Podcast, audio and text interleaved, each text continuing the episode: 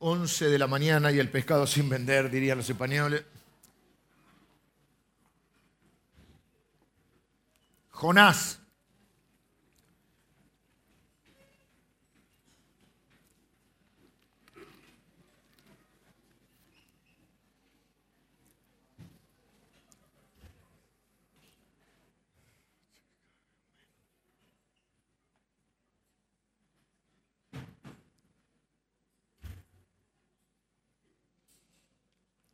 Hemos empezado la serie sobre el libro de Jonás, porque Jonás no le hizo caso a la palabra de Dios. Y por eso al mar profundo, no, eso después, al mar profundo la gente lo tiró. Y vino un pez muy grande, hay diferentes traducciones, Bloom, dice dicen Gluck. A mí me gusta más Gluck, Gluck. Se lo comió. ¿Por qué? Porque no le hizo caso a la palabra de Dios. En la canción, está bien, la conocemos de chiquitos, son esas canciones que te enseñaban, porque diciendo como hacía algo así como la letra con sangre entra, ¿viste? Y, entonces, si el mensaje subliminal no le haces caso a Dios, y gluck. Resumámoslo en un gluck. Ahora, no es el mensaje central del libro. Por eso quisimos eh, eh, transmitirlo. Nos gusta enseñar libros enteros de la Biblia. Hicimos Efesios, nos llevó 17 semanas, ahora Jonás nos va a llevar menos porque es un libro más corto. Queríamos tocar un libro del Antiguo Testamento, buscamos los profetas menores, pero este tiene también la particularidad eh, que es un libro, es un profeta del Antiguo Testamento. Jonás es profeta, aunque no fue reconocido como tal en la época de Jesús por los fariseos. Dicen, ningún profeta salió de Galilea cuando sale Jesús. Y en realidad Jonás salió de la región de Galilea no lo, reconocen, no lo reconocían tanto como profeta, porque es un profeta muy particular. Profetiza para otra nación, Nínive, que son asirios, el imperio de ese momento, sanguinarios, y fuera de su país. Y además es un libro narrativo, es una historia. Qué fantástica, es hermosa, a mí me encanta esta historia, la estoy disfrutando mucho. Y, el capítulo 1 que vamos a leer hoy ha sido para mí este, revelador en algunos aspectos. El domingo pasado vimos la introducción de la serie y dijimos que la idea central del libro no es la desobediencia. Si bien está, porque como en todo eh, libro de la Biblia hay una temática central y hay temáticas circundantes, por así decir, o, secundarias, ¿no? Pero por eso la serie se llama En las entrañas de la gracia, jugando con la famosa historia, eh, que es verdad, aparte es un libro histórico, quiero decir que no es... Eh, no, a mí no me haría mella si fuera de otra manera, porque la Biblia, si está en la Biblia, es inspirado por Dios. Pero su historicidad no está tan en duda para los comentaristas como quizá otros tienen más dudas con, con, Job, si es una fábula o si es una, no es la palabra fábula, si es una parábola. Pero Jonás, Jesús habló de Jonás, lo dio como histórico, el libro de Reyes habla acerca de Jonás, eh, Jesús dijo que el día del juicio final, los ninivitas, que son los de Nínive, que, a los cuales les va a ir predicar Jonás, que eran gente muy malvada y que se arrepienten, ellos serán testigos en contra de aquellos que no se han querido arrepentir. Porque él dice, porque uno mayor que Jonás está acá, refiriéndose a él. Entonces, si ellos escucharon y le hicieron caso a Jonás, ¿eh? Eh, ustedes teniendo uno mayor no tendrían por qué no haberle eh, recibido a Jesús. ¿no? Así que Jesús habló de Jonás y de los ninivitas, aparte la ciudad de Nínive está, lo que hoy sería Irak. Y les decía, es un libro muy lindo y donde el centro del libro no es la desobediencia de Jonás, que no le hizo caso a la palabra de Dios. El centro del libro es la gracia infinita e incondicional de Dios manifestada en su amor, su paciencia y su misericordia. Un Dios que no nos da lo que merecemos, que no es bueno. O sea, lo que, lo que merecemos sería el castigo, la impaciencia. La, hoy vamos a hablar de un tema complicado. Voy a hablar de la ira de Dios. El tío vergonzante o vergonzoso de la teología. El tío que queremos esconder. Nadie le diría a otro, che, te quiero hablar de Dios. Bueno, voy a comenzar el mensaje diciendo Dios está enojado. No, ¿No es acaso un Dios de amor? ¿No es un caso un Dios de misericordia? ¿No es un, acaso un Dios de gracia, un Dios de perdón? Ese Dios puede tener ira. Bueno, no hablemos mucho de la... Sí, pero es una ira, no es la ira de un Dios vengativo, es la ira que se une con la gracia. De eso vamos a hablar hoy. El domingo pasado hablamos de la huida. Pero quiero decirles, la idea central de todo Jonás no es la desobediencia de Jonás, es la gracia, el amor, el perdón, la misericordia de Dios en las entrañas de la gracia. Así que vamos a leer hoy el capítulo 1, que quizás es lo que más recuerde la gente. Es un libro que se ha tomado también, o sea, menospreciado, porque eh, aún la gente que no conoce de la Biblia, algo ha oído de Jonás. Y entonces esta historia de, que se lo comió un pez no les, este, les produce así como una incredulidad, una burla. Nosotros no nos avergonzamos de la palabra de Dios y creemos todo lo que la Biblia dice. Y además, como decíamos el domingo pasado, que me aportaba el pastor Emilio, hay por lo menos dos casos de personas que han sido, este, porque el problema no es que lo tragó este pez grande, sino que después lo vomitó. Salió así. Y este, ha habido casos, decíamos, eh, se han, se han este, registrado eh, casos posibles. Y aún si fuera imposible, la otra estaba viendo eh, una noche, no sé qué, nos quedamos medio desvelados y estaba dando la de Noé. Bueno, vos después te dormiste. Ese se pone el bracito acá, la tele está ahí, y yo en un momento, y yo digo, quiero ver otra cosa, me dice, estoy viendo. Siempre me hace eso. Y yo sé que es cuestión de, ah, ¿Qué vamos a discutir? Yo sé cuestión de cinco minutos. A los cinco minutos está acá y yo no la veo, entonces le hago, hago así con la mano. Estoy viendo. A la segunda, tercera ya no hay respuesta. Y ahí ponemos el fútbol o lo que sea. Eh, no sé si la viste vos al final. Jonás, eh, Jonás. Noé. Y me quedé, al final, y después me pasa eso, después me engancho con lo que ella estaba viendo. Y después son las dos de la mañana y yo sigo mirando y ella se durmió y yo tengo que seguir mirando y yo no la puedo dejar. Y la vi, un desastre. Estaba así, estaba fumado el muchacho que escribió. Terrible. Eh, pero había algo que me interesó. ¿Qué sé yo? ¿Qué me interesó? ¿Qué me interesó? ¿Alguien la vio? La última, la última, un desastre. No es. no era buena. El nombre. Lo único que se parecía a la Biblia era el nombre, ¿verdad? Eh, ya volvemos, no sé. No me acuerdo. Ah, es. ¿Quién estuvo ahí? Muy bien ahí, ¿eh? Lo que puede ser posible no. Y le digo a Lili. Acá, bien, bien. Porque es, importante esto, mira. Eh, la Biblia no registra una lluvia antes de Noé. Así que el tipo construyendo una arca y nunca había llovido sobre la tierra.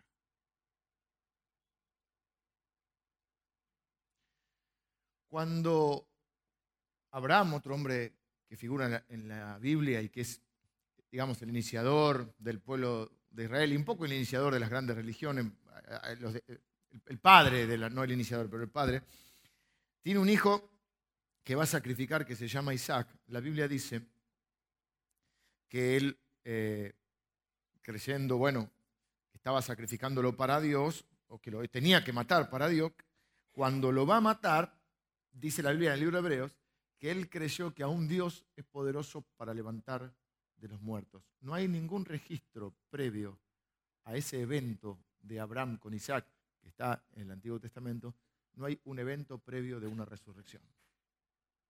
Si unimos las dos cosas que les estoy diciendo, no hay registro de una, de una lluvia antes de Noé y el tipo construyendo un arca. No hay registro de una resurrección y Abraham levantando el puñal para sacrificar a Isaac su hijo, vemos que la fe eh, es capaz de creer aún lo que nunca se ha visto antes. Así que independientemente del registro de si alguien se comió o no, si una ballena o un pez se comió a alguien, la realidad es que nosotros podemos creer que para Dios no hay nada imposible. Y el milagro no está en que una ballena o un pez grande lo comió o lo vomitó. El milagro está en toda la historia de Jonás. que es la que vamos a leer ahora. Y como decían nuestras abuelitas, es creer o reventar. Yo les, eh, les recomiendo creer. Leemos eh, capítulo, ¿no tenemos? Sí. Capítulo 1, sí, porque el otro día leímos tres versículos que los podemos leer de nuevo perfectamente. Vino palabra de Jehová a Jonás, hijo de Amitai, diciendo, levántate y ve a Nínive, aquella gran ciudad, y pregona contra ella, porque ha subido su maldad delante de mí. Y Jonás se levantó para huir de la presencia de Jehová a Tarsis, y descendió a Jope, y halló una nave que partía para Tarsis, y pagando su pasaje, entró en ella para irse con ellos a Tarsis, lejos de la presencia de Jehová. Espera, Ale. Si yo, menos mal que yo no soy Dios. Si yo fuera Dios, ahí se termina el libro. Sería el libro más corto de la Biblia. ¿Te querés ir? Go home. Vete. Ya está. Busquemos a otro. Yo soy Dios, ponele. Te llamo para que estés a mi servicio. Supuestamente ya ese momento Jonás era un servidor del Señor. ¿Te querés ir? ¿No querés responder al llamado? Bueno, nada. Hace tu vida. Pero acá empezamos a ver la paciencia la misericordia de Dios. Ahí llegamos el otro día. Este hombre va y se paga el pasaje él. Es interesante, ¿no? Porque no anda pidiendo ofrenda, el tipo va y se paga el pasaje. Claro, porque no va a ser la obra de Dios. Y se va, dijimos, él vivía acá, por ponerte el otro día pusimos un mapita que no, no, no creo que esté hoy, ¿no? Pero porque no, no les avisé. Él camina 80 kilómetros se va a Jope y se toma un barco. Él tenía que ir 800 kilómetros para el noreste, digamos, para Irak. Y él se toma un barco intentando llegar al oeste, a lo que sería el Peñón de Gibraltar, España. Quiere hacer 3.400 kilómetros para otro lado, pensando huir de la presencia de Dios. Y todos decimos, pero qué, qué, qué ingenuo, qué iluso querer huir de la presencia de Dios. Dijimos, no seamos tan duros con Jonás y pensemos por un momento, ¿cuántas veces nosotros vivimos como si Dios no estuviera ahí? ¿No es acaso un intento de huir de la presencia de Dios? ¿No es un, acaso un intento de hacer de cuenta que Dios no ve, no escucha, no está? Y de última, también no seamos duros con Jonás, porque Jonás está huyendo, porque él sabe que a la gente que tiene que ir a decirle, ahí está el mapa, ¿ven? Tenía que ir en una especie de, ángulo, del ángulo tiene que ir en, donde está en azul, para allá 800 kilómetros, y se cree que Tarsis, que no, tiene realmente no tiene un lugar conocido eh, registrado hoy, pero los comentaristas y los estudiosos creen que era allá por España. Ahora, tampoco seamos tan duros con Jonás en este caso. Jonás tiene que ir a decirle a una gente mala, que es mala, y no solamente los ninivitas tenían un problema moral como Sodoma y Gomorra, o diríamos hoy tiene que ir a, no sé, tiene que ir a, Las Vegas a decirle a los jugadores que son jugadores. Tiene que ir a, Ibiza. No, no, tiene que ir a un lugar que la gente era muy sanguinaria. O sea, ¿qué tuvo también Jonás? Jonás tuvo miedo, porque te mataban y no te mataban rápido, te mataban lentamente para que sufras. Era un pueblo muy, muy sanguinario que si bien se va a arrepentir, porque lo vamos a saber que al final del libro, por eso se, enoja, se va a enojar Jonás, yo sabía que los ibas a perdonar, porque Jonás no los quiere ni un poquito, la realidad es que ciento y pico de años después, 150 años más o menos después, efectivamente Dios destruye a Nínive, ¿eh? porque la paciencia de Dios tiene un límite. Entonces, como esta generación se arrepintió, perdonó. Le dijo, si en 40 días no se arrepienten, destruyó todo. Se arrepintieron y, los, perdonó, perdonó esa generación. La generación siguiente no, no se arrepintió. Y Dios terminó con los ninivitas. ¿Sí? O sea que Dios es cosa seria. Es un Dios de gracia, pero es un Dios justo. Y es un Dios que tiene que ejercer su función de Dios. Y la gracia no es cualquier cosa. Volvemos se fue para Tarsis. Pero Jehová hizo levantar un gran viento en el mar, y hubo en el mar una tempestad tan grande que se pensó que se partiría la nave. Y los marineros tuvieron miedo, y cada uno clamaba a su Dios, y echaron al mar los enseres que había en la nave para descargarla de ellos. Pero Jonás había bajado al interior de la nave y se había echado a dormir. Y el patrón de la nave se le acercó y le dijo, ¿qué tienes, dormilón? Levántate y clama a tu Dios. Quizá Él tendrá compasión de nosotros y no pereceremos. Y dijeron cada uno a su compañero, venid y echemos suertes, para que sepamos por causa de quién nos ha venido este mal.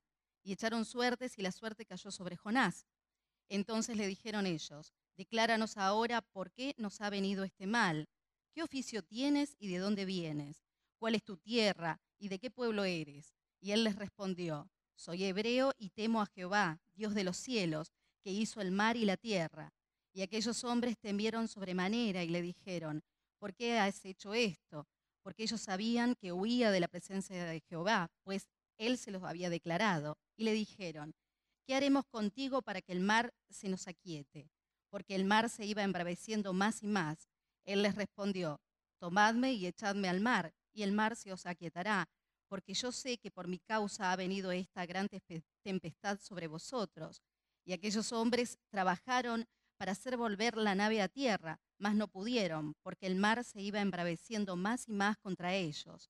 Entonces clamaron a Jehová y dijeron, Te rogamos ahora, Jehová, que no perezcamos nosotros por la vida de este hombre, ni pongas sobre nosotros la sangre inocente, porque tú, Jehová, has hecho como has querido. Y tomaron a Jonás y lo echaron al mar, y el mar se aquietó de su furor.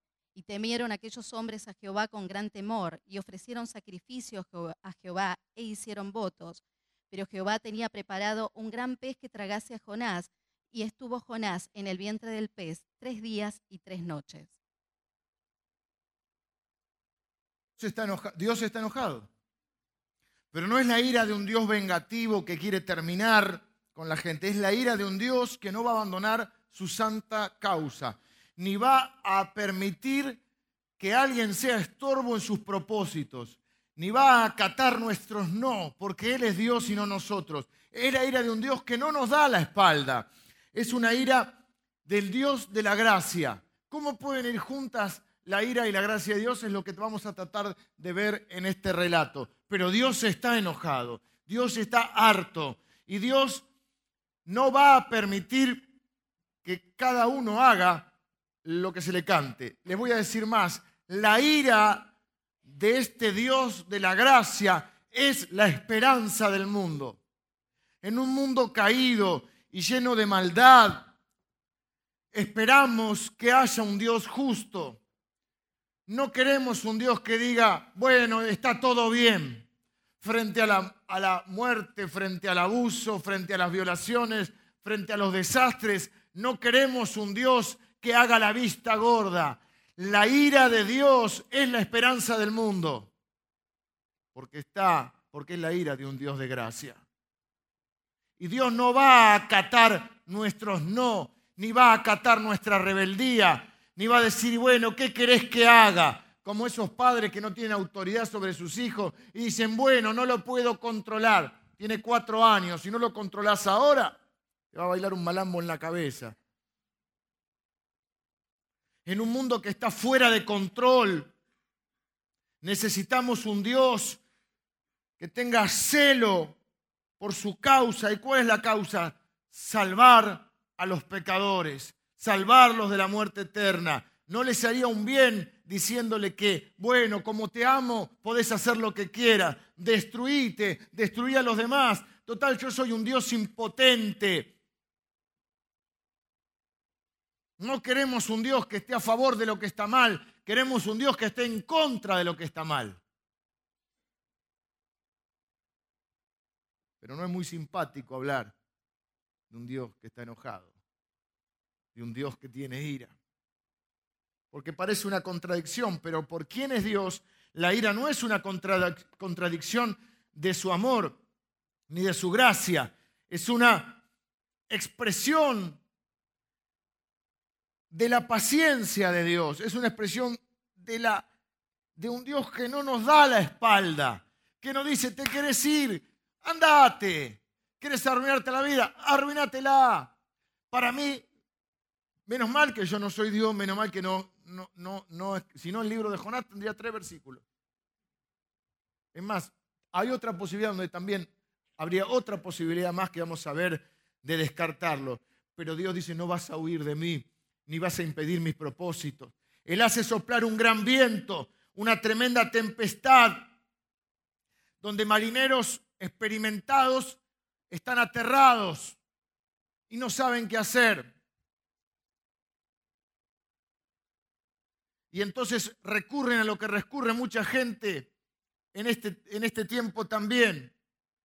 Ellos no tienen ni idea de lo que está pasando, ni de por qué está pasando lo que está pasando, ni saben de qué se trata. Tienen lo que podríamos llamar un pánico panteísta, que significa o que traducido es, ok, cada uno ore a su Dios. Panteísmo significa un, panteón, es un, como si fuera un lugar de muchos dioses. Es lo que hace la gente hoy. Busca ayuda en algún lado porque no sabe qué hacer para atravesar las situaciones que les toca vivir. Y no tienen la menor idea de cómo atravesarlas o cómo superarlas. Entonces buscan ayuda y le piden al, gauchito Gil o al Gil del gauchito o, le piden al otro que es como el que me encanta, San Expedito. No piensen mal. Eh, San Expedito, ¿saben qué significa? No es lo que están pensando. Significa que es expeditivo, que el tipo te arregla los problemas en dos minutos. Es como esos cartelitos que ponen del tarot y eso, hago volver amor en dos horas. Y yo pienso, ¿y si está en Santiago del Estero? ¿Qué te lo traen? ¿Avión? ¿Viste que es una cosa que en dos horas te... ¿Usted paga el pasaje de la novia?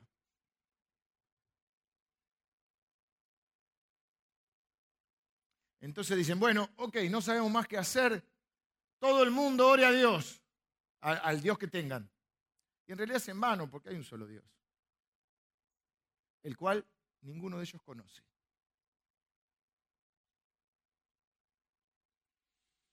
Y me hace acordar a las personas de hoy que ah, están buscando la salida en algún lado.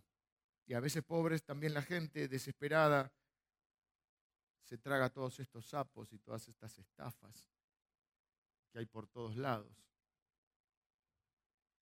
me encontré hace un tiempo con un amigo de la secundaria, en realidad con el hermano de un amigo mío que hicimos toda la secundaria. Y me dice, mi papá falleció de cáncer. Lo llevé a todos los lugares posibles. A todos. Y viene uno y te da esperanza. ¿Y qué es lo que necesita la gente? Esperanza. ¿Qué hay cultito infantil hoy o qué? Fíjense que ahí, si no, decirle que les va a tragar un gran peso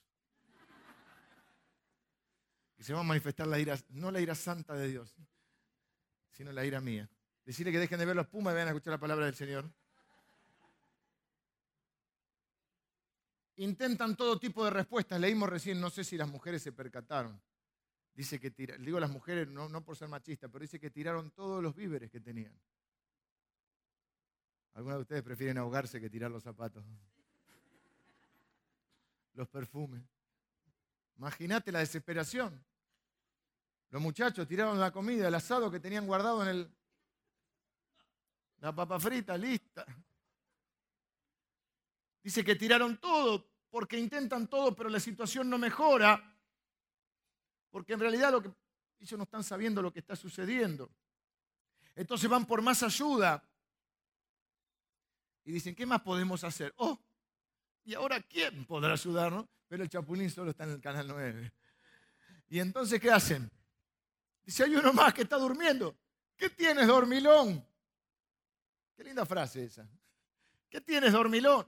Despierta, orá. Por ahí, por, ahí, tiene un Dios que no conocemos, evidentemente tiene un Dios. Despertate y orá, que nos estamos hundiendo acá. Se despierta ahí como puede Jonás. Y quiero hacer un pequeño cortito desvío. ¿Ganamos o perdimos? ¿Ganamos? Bueno, estoy más contento. Las cosas triviales de la vida, pero...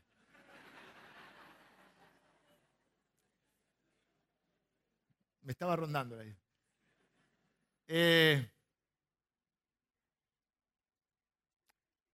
si estaba durmiendo, ¿qué podríamos decir? Está en paz. Algunos cristianos hacen las cosas mal, o hacemos, incluyámonos, y creemos que estamos haciendo bien porque estoy en paz. Tengo paz.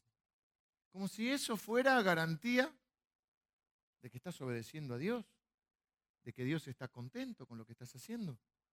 Sí, porque tengo paz. No es bíblico. No es bíblico. Mira, ya me estoy enojando. No es bíblico. ¿Dónde dice que, porque vos tenés paz es la voluntad de Dios? No me pongas loco. ¿Acaso Jesús no oró en el Getsemaní y sudaba gota de sangre? Y la respuesta de Dios, Él la conoce bien, que tiene que ir a la cruz. ¿Ustedes creen que estaba en paz?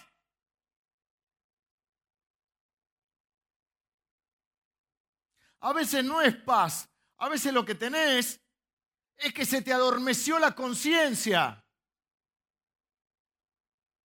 Entonces quizá al principio te sentías mal porque sabías que está mal, pero ahora decís, bueno, quizá Dios no está tan enojado, quizá Dios entiende, quizá al final a Dios le parece bien.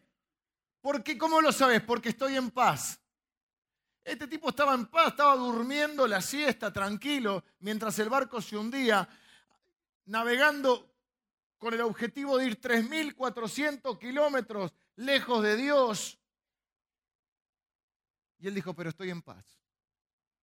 Así que nosotros no, tomamos como, como parámetro si estamos en paz o no. A veces vas a tener que tomar decisiones que no te generan paz, que te generan desafío o que te generan ansiedad o que te generan ciertos temores y ciertas dudas.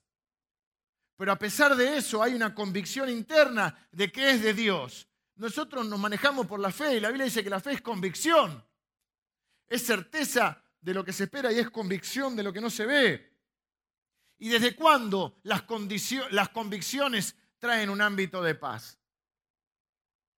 Sí, podés estar en paz justamente porque ¿cuándo podés estar en paz? Cuando decís yo sé que estoy haciendo la voluntad de Dios pero que no, que vos te sientas tranquilo, que ya el Espíritu Santo no te pueda incomodar tanto, también puede ser porque tu corazón se encalleció.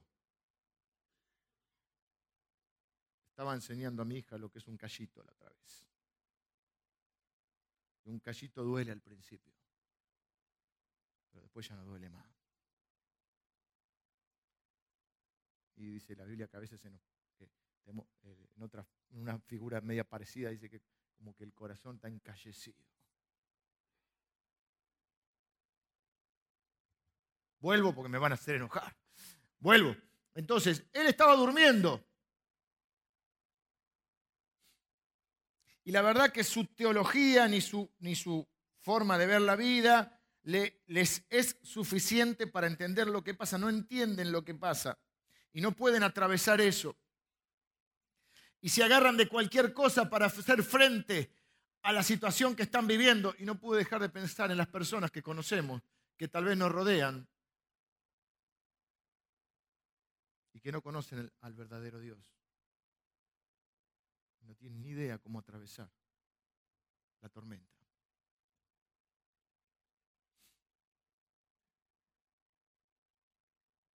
Mientras tanto, Jonás sigue durmiendo. Claro, caminó 80 kilómetros.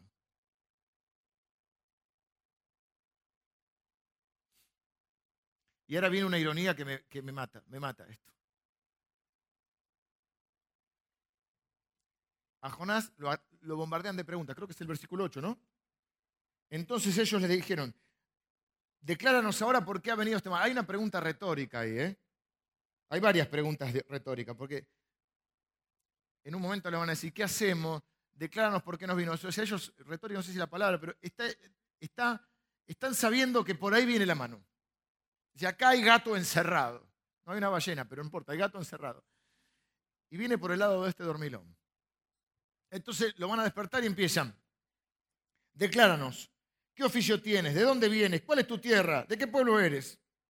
Y él dijo, hebreo, temo a Jehová, Dios de los cielos, que hizo el mar y la tierra. Se empezó a contestar. Así, viste, cuando estás dormido. Y tu mamá te dice, eh, o te dice, ¿Eh? Son siete y media, llegas tarde a la escuela, ¿qué querés desayunar? Eh, ¿Qué? Y él dijo, hebreo, temo a Dios. Bueno, sí. le, le tiran una batería de preguntas y lo más irónico, e, este capítulo tiene muchas cosas que son medias irónicas. Dios tiene sentido del humor, más que muchos cristianos. Y fíjese esto, ¿qué le piden que haga?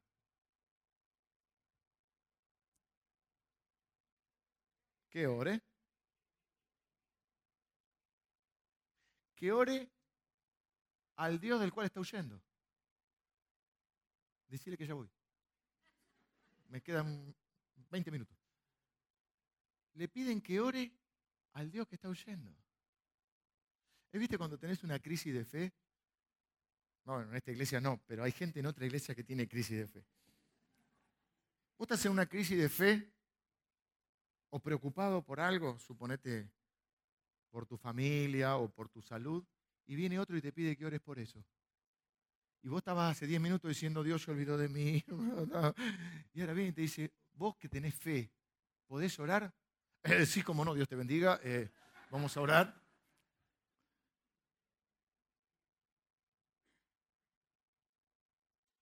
Le piden que ore al Dios que está tratando de del cual está tratando de escapar.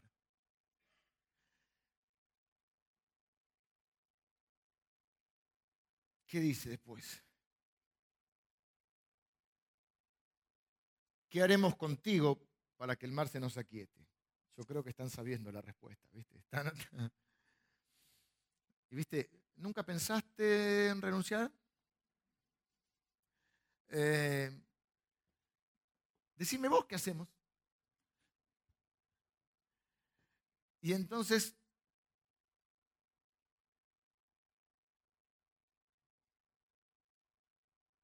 Espera, quiero leer una cosa.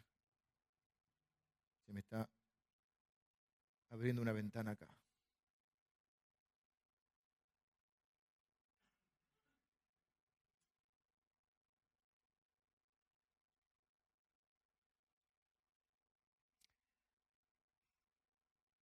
Antes, primero lo despiertan. No me quiero saltear esto porque escuchen esto. Lo despiertan, si leímos la historia, lo despiertan. Che, ¿qué tenés? Ora tu Dios. Ahí ya empiezan a sospechar. Pero por la duda van a confirmar y ¿qué hacen? Vamos a tirar suertes, dice ahí echaron suertes. Una especie de, de viste, de este jueguito que era el tatetí o alguno de estos, ¿eh? que, viste, o el palito, hay uno que es más, cortito y uno más largo. Bueno, echaron suerte, no sé cuál habrán sido la suerte que echaron y sobre quién creen que cayó. ¿Y ustedes creen que casualidad? ¿Qué dice la Biblia en Proverbios? Dice algo así, Proverbios 16 si tengo el versículo ahí. Dice algo así, Proverbios 16, 33, dice como los dados se echan o la suerte se tiran, pero Dios dice cómo cae la fecha. Entonces la ira de Dios se va a manifestar con tres cosas. La tempestad, la ira y la soberanía de Dios. La tempestad, el echar suertes y el gran pez. Las tres cosas son manifestaciones de la ira de un Dios amoroso. Y ahí tiene una definición de soberanía. Vos podés tirar la suerte, ¿eh? pero la verdad que dice la Biblia que aún la suerte o los dados o las cartas, como dicen, están echadas las cartas, aún eso está, no está fuera del control de Dios. En la vida de los hijos de Dios, dice la Biblia que nunca duerme el que te guarda. No hay nada que esté fuera del control de Dios. Eh, entonces ahí sí, cuando le preguntan quién es, Él les dice quién es y ellos le dicen, ¿qué hacemos con vos? ¿Cuál tiene que ser la respuesta? ¿Cuál debería haber sido la respuesta? Ya le estoy dando una indicación. ¿Cuál debería haber sido la respuesta de Jonás? O sea, Jonás le dice, este, esto está pasando por mí, yo eh, estoy huyendo de Dios, al Dios al cual sirvo, y esta tormenta me parece que viene por ese lado. ¿Qué tendría? Y ellos le dijeron, decinos vos qué hacemos. Mientras uno ya estaba preparando la soga para tirar. Decinos qué hacemos. ¿Qué tendría que haber dicho Jonás? Ustedes que son que no son como Jonás, que son gente llamada por el Señor, ¿qué hubiesen hecho? Volver con la frente marchita. Las nieves del tiempo están plateando mi cien. ¿Qué tendrían que haber dicho? No es lo que ustedes tengan que hacer, es lo que yo tengo que hacer. Ustedes no hagan nada, déjenmelo a mí. ¿Qué es lo que yo tengo? Tengo que orar al Padre, tengo que arrepentirme, tengo que... Bueno, viremos el barco, porque no puedo ir nadando de acá, no sé a cuánto estaría, dice, tengo que volver a, a Jope para ir a Nínive. Es Dios que me está mostrando su infinita paciencia, su gracia, y está diciéndome que no va a acatar mis órdenes, ni va a acatar mis no, porque Él sigue siendo Dios. Y porque no va a permitir que yo sea un obstáculo en sus propósitos. Y su propósito es salvar a esta gente que a mí me cae mal, pero que Él ama. Inexplicablemente los ama, como inexplicablemente debería haber dicho Jonás, me ama a mí. Pero ¿qué dijo Jonás? Lo que muchos Jonases hacemos, nos empecinamos. Y entonces dicen, tírenme al mar. Y se hace el héroe, pero no es ningún héroe. En el fondo está siendo un cobarde. O mejor dicho, un rebelde. Un orgulloso. Que prefiere que lo tiren al mar a dar el brazo a torcer y reconocer que está yendo para el lado equivocado, que está viviendo lo que no, la vida que no tiene que vivir y que está enfocando su vida para el lado contrario. Pero está tan empecinado que dicen, tírenme al mar. Si no terminó en el, en el versículo 3, en este momento para mí terminaba el libro de Jonás en el versículo 12. Pero menos mal que yo no soy Dios. Y Dios con una paciencia y un estómago de acero inoxidable a veces los pastores también tienen estómago de acero inoxidable, pero más allá de eso, el Señor, con una paciencia y una gracia increíble, prepara un gran pez. ¿Usted trató de amaestrar un gran pez alguna vez? Por ahí amaestró al, amaestró al cachorrito. ¿Amaestró se dice? ¿Cómo le dicen? Entrenó al cachorrito para que haga pipí afuera, ¿no, Maribel? ¿Cómo se llama el caniche toy, eh? ¿Qué es el tú? Napser. Me suena a cerveza, es un schnauzer, dice. ¿Qué te da? Dame una schnauzer bien fría. Eh, es un perrito. Y a mí me, impresiona cuando Tavo lo veo con el. Tanto es lo que es no hace por amor a la familia y al Señor. Y ahí está con el perrito y, vos sos cuñado, no tenés problema, vos tenías un toy. Un no lo niegue, no lo niegue. Bueno, y estamos ahí con el canichín y lo podés amaestrar. Al gatito, el gatito se amaestra solo, ¿no? Yo no puedo tocar un gato. Tengo un bloqueo. No. Soy cobarde por no sé, no puedo. Y, pero amaestrar una ballena o un pez grande.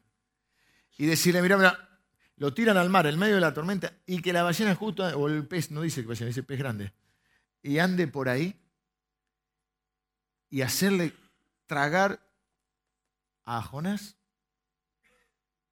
Y no solo hacerlo tragar, que no lo mastique.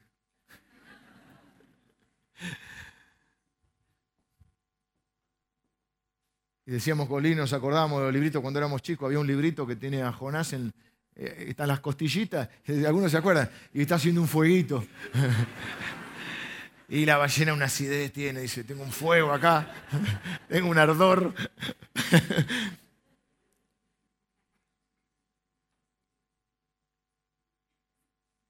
Ahora, la teología de Jonás es impecable. Por eso digo que a veces somos mucho, muy parecidos a Jonás. Porque el que responde, soy hebreo, temo a Jehová, Dios de los cielos, que hizo el mar y la tierra, al Creador, al Omnipotente. Su, su confesión de fe es impecable. Su teología es buena, pero su teología no se corresponde con su biografía. Ojo acá. Porque a mí también me gustaría decirles que en mis 45 años, 22 de casado, un hijo de 14 y una hija de 13, casi 13, siempre he sido coherente entre mi teología y mi biografía. pero no es así. Y muchas veces, aunque internamente uno busca refugio ¿eh? en los recovecos de la existencia del alma, buscando refugiarse en la teología, después en las acciones casi que niega o contradice lo que cree. O lo que dice creer. Porque al final dijimos que uno vive de acuerdo a lo que cree. Pero ¿cuántas veces tenés la teología perfecta? Pero tu vida no es de obediencia a ese Dios o a esos principios de Dios que decís creer. Temo y sirvo al Dios creador de los cielos y la tierra. Sí, pero está yendo para otro lado. Bueno, eso es otro tema. Quizás escudó y dijo, eso es la vida secular.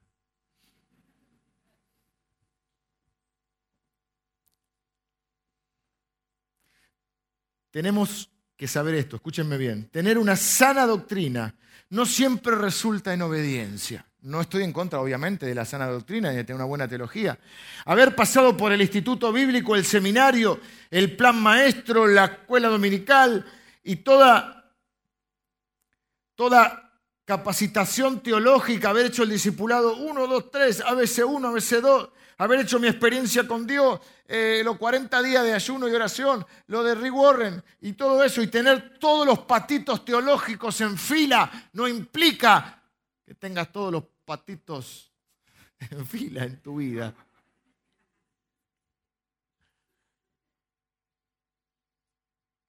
Y en mi experiencia personal, aún como ser humano también en la vida de los demás y como pastor, donde uno tiene un lugar privilegiado en la vida de la gente, muchas veces he visto esta distancia entre lo que las personas dicen creer y lo que realmente hacen.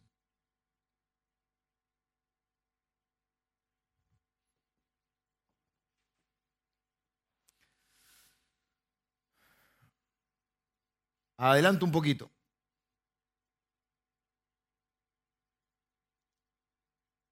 Tal vez nuestra, nuestro correr de Dios, nuestra huida de Dios no es, ya dijimos, ni geográfica ni situacional. Quizá no es la huida al llamado de Dios, pero hay lugares donde estamos cómodos con esta contradicción. Un poquito aquello volvemos a lo del callito. Hay cosas donde ya estamos cómodos y Llega un momento, escúchenme bien acá, porque todos tenemos un lado ciego como en el auto, viste que el espejito hay un lugar que no lo ves. Algunos de ustedes no sé si saben que hay espejitos, ¿no? hay que mirar. Eh, no voy a hacer ningún chiste, voy a seguir. Hay un momento que ese callito te pone ciego y hay una contradicción en tu vida entre lo que decís creer y lo que estás viviendo, y lo paradójico es que los demás sí lo ven, pero vos no. Entonces no te enojes si alguien que te ama y que tiene relación, no cualquiera, porque para haber corrección tiene que haber relación, no te enojes si alguien que te ama te lo dice. Porque quizá no lo puedes ver, quizá no lo querés ver, pero quizá todos los demás sí lo vean. Es como el famoso cuento del rey que estaba desnudo y nadie le quería decir. Y le habían vendido la historia de que tenía un traje invisible, que solo los inteligentes lo podían ver. Y el tipo dijo, si yo digo que no lo veo, voy a quedar como un burro. Y en realidad era un chamullo de una más piola. Y el tipo andaba desnudo hasta que un nenito le dijo, está desnudo. Y en realidad todos se habían dado cuenta. Entonces en nuestra vida lo peor que puede pasar es cuando una de estas inconsistencias entre lo que creemos o decimos creer, que por ahí genuinamente creemos, pero no lo estamos viviendo, y lo que vivimos, si hay una incoherencia, una contradicción, una inconsistencia, puede dificultar nuestra vida, nuestro testimonio, nuestro llamado, nuestro servicio a Dios, nuestro ejemplo a nuestros hijos. La mayor experiencia que he tenido de personas que no justifica, porque cada uno tiene que hacerse responsable de su vida y no se puede escudar en las acciones de otro para alejarse de Dios. Pero muchas de las intentos de justificaciones de muchos chicos o de muchos jovencitos con respecto al apartarse del Señor o de la iglesia es porque han visto las inconsistencias en los mayores, en sus papás o en sus líderes. Han visto lo que conocemos como un doble discurso. Yo no vine a retarlos, vine a decirles, guarda, no seamos tan duros con Jonás. Y pensemos cada uno de nosotros si no deberíamos revisar nuestra vida y ser un poco más humildes para aceptar quizá la corrección de alguien que nos está haciendo ver que como ese rey andamos desnudos creyendo que, tenemos el mejor vestido. Sigo porque tengo que terminar. están llamando las madres, que esté la comida lista.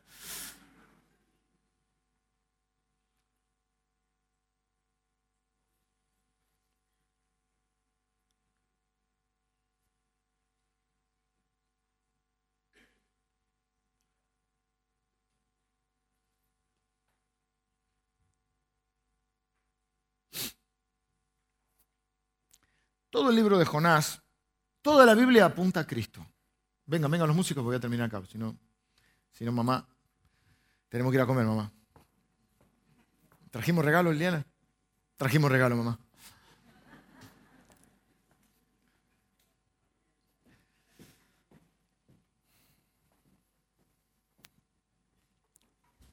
Toda la Biblia apunta a Jesús. Si uno afina el ojo, si uno afina el ojo, va a encontrar a Jesús desde el Génesis hasta el Apocalipsis.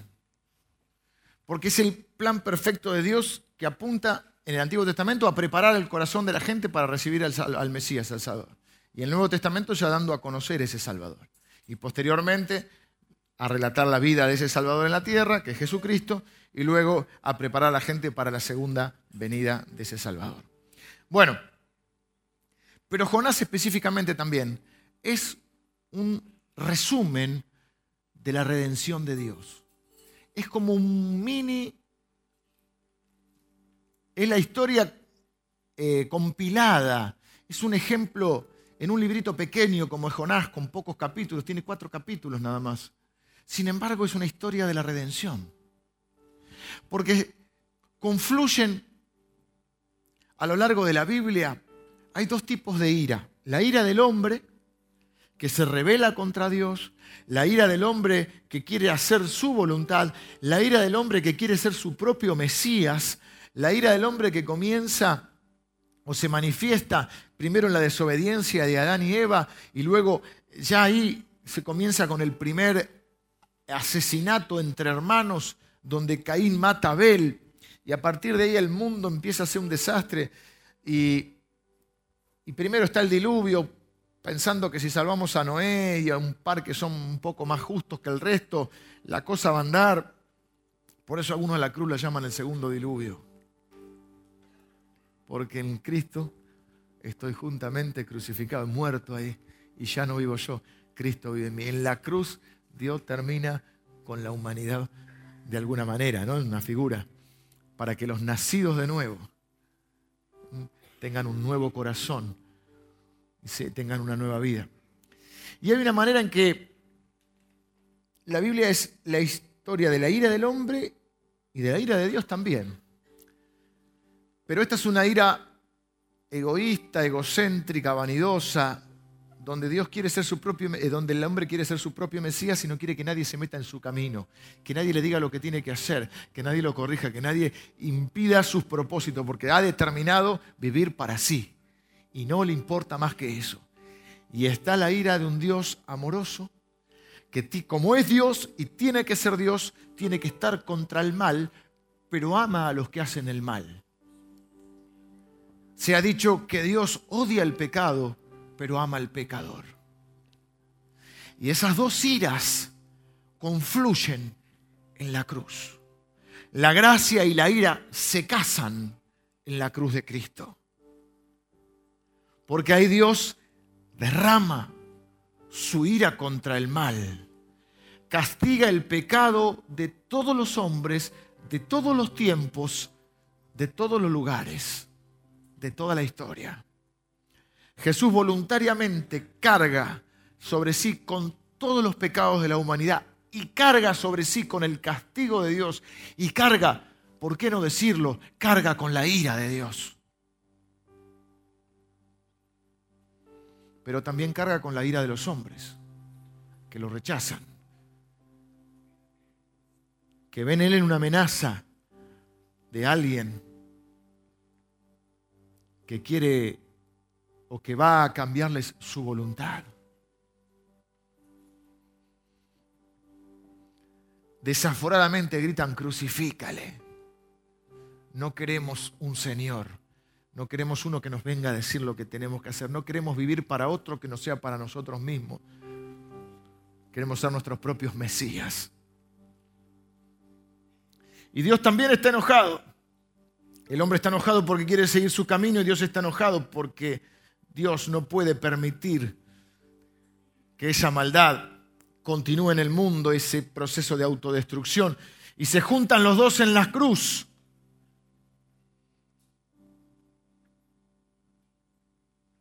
Y él voluntariamente enfrenta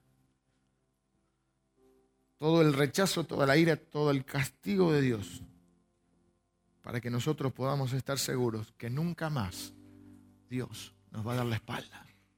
Dice la Biblia en Romanos 8, el que no nos negó ni a su propio Hijo, ¿cómo no nos va a dar también con Él todas las cosas?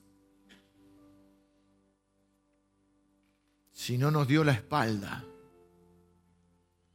porque Él podía haber dado la espalda y se me quedó con mi hijo. Si Él entregó a su hijo para no darnos la espalda, ¿por qué pienso que ahora me va a dar la espalda?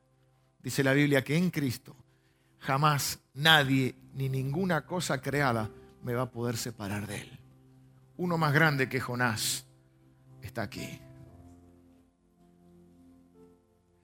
Y dice la Biblia entonces que Jesús, expresión máxima de la gracia, del amor de Dios, carga sobre sí con la ira de Dios. Una ira llena de gracia. Una ira casada con la gracia. Donde Dios el único maravilloso que podía hacer una cosa así, ejerce su función de Dios haciendo justicia y hacer justicia significa castigar el pecado. Hemos sido hechos a imagen de Dios y nosotros esperamos de un Dios justo. Cuando vemos injusticias y atrocidades en el mundo, decimos, aunque el hombre no haga justicia, si hay un Dios, Él va a hacer justicia. Pero claro, si Dios hacía justicia de la forma en que nosotros queríamos, que castigando a los que creemos que nos hace mal, el problema es que si Dios hacía ese tipo de justicia, no quedaba nadie. Entonces Dios idea un plan maravilloso, que es que Jesucristo se haga uno de los otros. Y sin pecado, el inocente pague por los culpables. Y él, esto es justicia. La Biblia dice, al que no conoció pecado, que es Jesús, por nosotros lo hizo pecado, para que nosotros fuésemos hechos justicia delante de Él. Es decir, somos considerados justos, no porque seamos inocentes, sino porque somos culpables. El castigo que merecemos es la muerte, pero ese castigo lo paga Jesús. Jesús dice, ellos son culpables, son peores de lo que piensan. Porque muchos nos creemos buenos y son peores, pero yo voy a llevar el castigo de ellos. Dice la Biblia, en Isaías, ¿cómo es que dice? Ciertamente, Él llevó nuestros pecados, cargó con nuestras rebeliones, molido fue por nuestros pecados, el castigo de nuestra paz fue sobre Él. Dios ejerció la función de Dios de ser justo y hacer justicia, si no dejaría de ser Dios. La gente dice, ¿cómo puede ser que un Dios amoroso eh, vaya a castigar? ¿Cómo puede ser un Dios amoroso vaya, eh, si es tan amoroso, ¿por qué no deja que todo? Porque si no, no sería Dios. Imagínense un Dios que no esté contra el mal y diga, bueno, no pasa nada. ¿Quién pondría el límite entre lo que debería ser castigado y lo que no? Ah, bueno, bueno, un violador sí. Ah, bueno, bueno, un, abusador sí. Ah, un homicida sí. Pero yo no soy tan malo. Ah, somos buenos para nosotros y malos para los demás. Jesús dijo, ustedes son capaces de ver la paja en el ojo ajeno, pero no pueden ver que tiene una tremenda viga. Entonces la Biblia dice que no hay justo ni a un uno, por cuanto todos pecaron están destituidos de la gloria de Dios. No hay quien entienda, no hay quien busque a Dios, no hay justo ni a un uno. Entonces Dios en ese plan maravilloso y yo tengo que ser Dios. Pero no quiero destruir a esta gente porque la amo. ¿Cómo hacer? E idea ese plan maravilloso junto con Jesús. Jesús dice, yo voy a ir. Me voy a ser uno de ellos. Voy a vivir sin pecado, la vida que deberían haber vivido y voy a cargar sobre mí con todos los pecados, con toda la corrupción, con toda la maldición, y, Dios va a hacer justicia en él. Y va a verlo como un pecador para poder mirarme a mí y verme como su hijo. Es tremendo.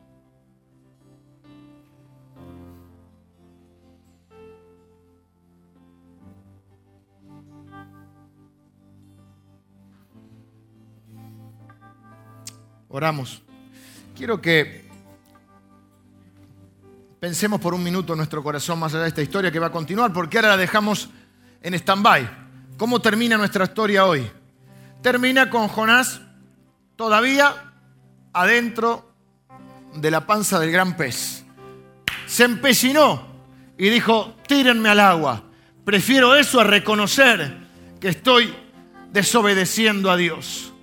O reconoce que, lo desobedece, pero no da el brazo a torcer. No se arrepiente. Y entonces, Luke se lo comió. Y ahí queda la historia ahora. Donde Dios demuestra que nadie puede interferir en sus propósitos, en su santa causa. ¿Y cuál es su santa causa? salvar a los pecadores. Porque ¿cuál era el propósito a través de Jonás? Salvar a esos indeseables de Nínive. Esos que nadie ama. Esos que todos rechazan. Esos que todos se alegrarían si Dios tirara un par de rayos y los termina a todos. Pero Dios muestra su amor para con nosotros en que siendo pecadores, Cristo murió por nosotros. Y esta es una historia de la redención. Por eso quiero preguntarte para terminar en este Día de la Madre.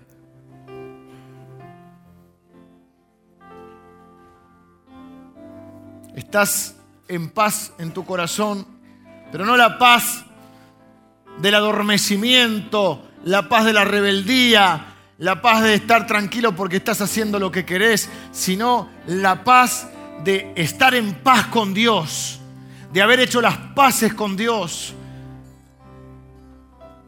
Estás valorando hoy el sacrificio que hizo Cristo. Estás reconociendo que al igual que yo, o que vos y yo necesitamos un Salvador, y que en realidad no somos merecedores del amor de Dios, somos merecedores de la ira de Dios pero Dios muestra su amor para con nosotros y eso es gracia. Que Él no ejerce la ira sobre nosotros porque Jesús ya llevó en la cruz mi pecado y mi condenación. Ahora quiero preguntarte si recibiste este perdón, esta gracia de Dios, este amor de Dios, como dijimos al principio. ¿Qué se hace con este amor? ¿Se puede merecer? No. ¿Se puede ganar? No. ¿Qué se puede hacer recibir? ¿Cómo se recibe? La Biblia dice que se recibe por la fe, por la fe en Jesucristo. Arrepentimiento y fe son dos palabras claves en esta historia. Arrepentimiento es decir, sí, reconozco. No quiero empecinarme. No quiero que Dios me tire al mar. No quiero morir eternamente. Quiero recibir el perdón. Quiero recibir la reconciliación. Quiero reconciliarme con Dios en Cristo. Quiero recibir su amor, su perdón, su misericordia. Quiero recibir una nueva vida. No quiero hacer como Jonás y decir, si me muero, me voy a morir empecinado. No, quiero reconocer que viví equivocado y que estoy yendo para el lado equivocado y que necesito un Salvador que es Jesús. Y reconocer que esa ira, la única manera de que no caiga sobre mí es reconocer que necesito un Salvador que ha llevado ese castigo por mí. ¿Cómo se hace? La Biblia dice que se hace por la fe con una oración que vamos a hacer ahora. Así que quiero darnos la oportunidad de arrepentirnos de nuestros pecados ahora. Algunos para salvación, algunos se tienen que arrepentir de su terquedad, de caminar para otro lado y en vez de decir tírenme al mar, digan hoy me vuelvo por el camino, desando mi camino y me vuelvo por el camino que me lleva a la voluntad de Dios. Pero ahora, primera oración es para salvación, es aquellos que dicen yo me arrepiento de mis pecados, Señor reconozco que necesito un Salvador y que ese Salvador es Jesús. Te pido perdón por mis pecados, Señor. Te pido que me perdones. Hoy creo que Jesucristo es ese nombre dado a los hombres en el cual puedo ser salvo. Creo que Jesucristo es mi Salvador, que cargó sobre sí en la cruz con todos mis pecados, con todas mis rebeliones. El castigo de mi paz fue sobre él en Él tengo perdón de pecados, vida eterna, nueva vida y salvación. Si estás orando así, por favor, levántame tu mano derecha. Si estás recibiendo ahora el regalo amoroso de Dios, la gracia de Dios sobre tu vida, que Dios te bendiga, que Dios les bendiga ya. ¿eh? Nadie quisiera, allá arriba también, que Dios le bendiga, no quisiera que nadie se vaya de este lugar sin recibir el amor, la gracia y el perdón de Dios. ¿Cuánto tiempo, Dios te bendiga, cuánto tiempo más vas a estar así? ¿Qué más tiene que pasar? Ya vino la tormenta. ¿Acaso todavía tendrán que, que echar suertes? ¿Acaso te tendrá que tragar un pez o te tendrá que vomitar un pez? ¿Qué más? ¿Vas a seguir? ¿Cuánto daño más vas a seguir haciéndote antes de reconocer que Dios te está buscando porque te ama.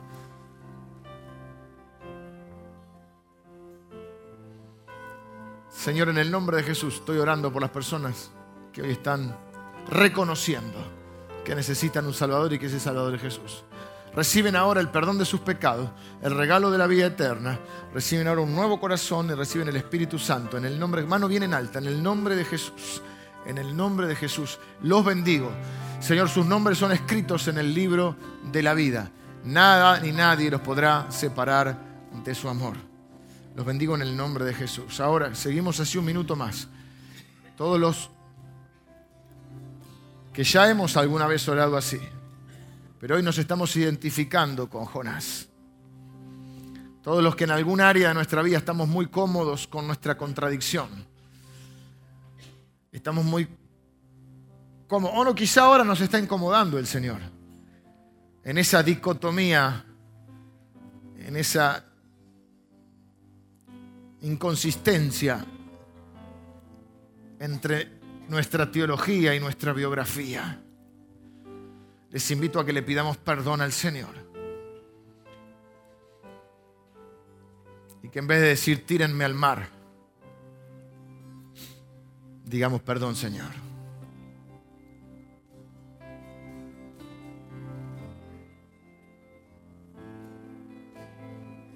cumple tu propósito en mí. Porque soy un Dios que soy un siervo que sirve a un Dios, creador de los cielos y la tierra, el único y verdadero Dios. Y jamás podré huir ni de su presencia, ni de sus propósitos, ni de su voluntad. Que en vez de huir de Dios o de decir tírenme al mar, diga Señor, cumple tu propósito en mí porque en verdad quiero vivir para tu honor. Señor, las personas que están orando así, yo las bendigo con toda bendición está reservada en los cielos para ellos. Señor, en el nombre de Jesús, declaro por la fe que tú que has comenzado la buena obra en sus vidas, serás fiel en completarla. Y que no hay hijo tuyo que en verdad te ame, que pueda resistirse a tu voluntad. Porque tu amor es arrollador, tu amor es increíble, tu amor es único. Y la obra que comenzaste la vas a terminar. Padre, te pido por mis hermanos que no sea necesario que los anden vomitando los peces para darse cuenta que tienen que volver. Los bendigo en el nombre de Jesús. Amén.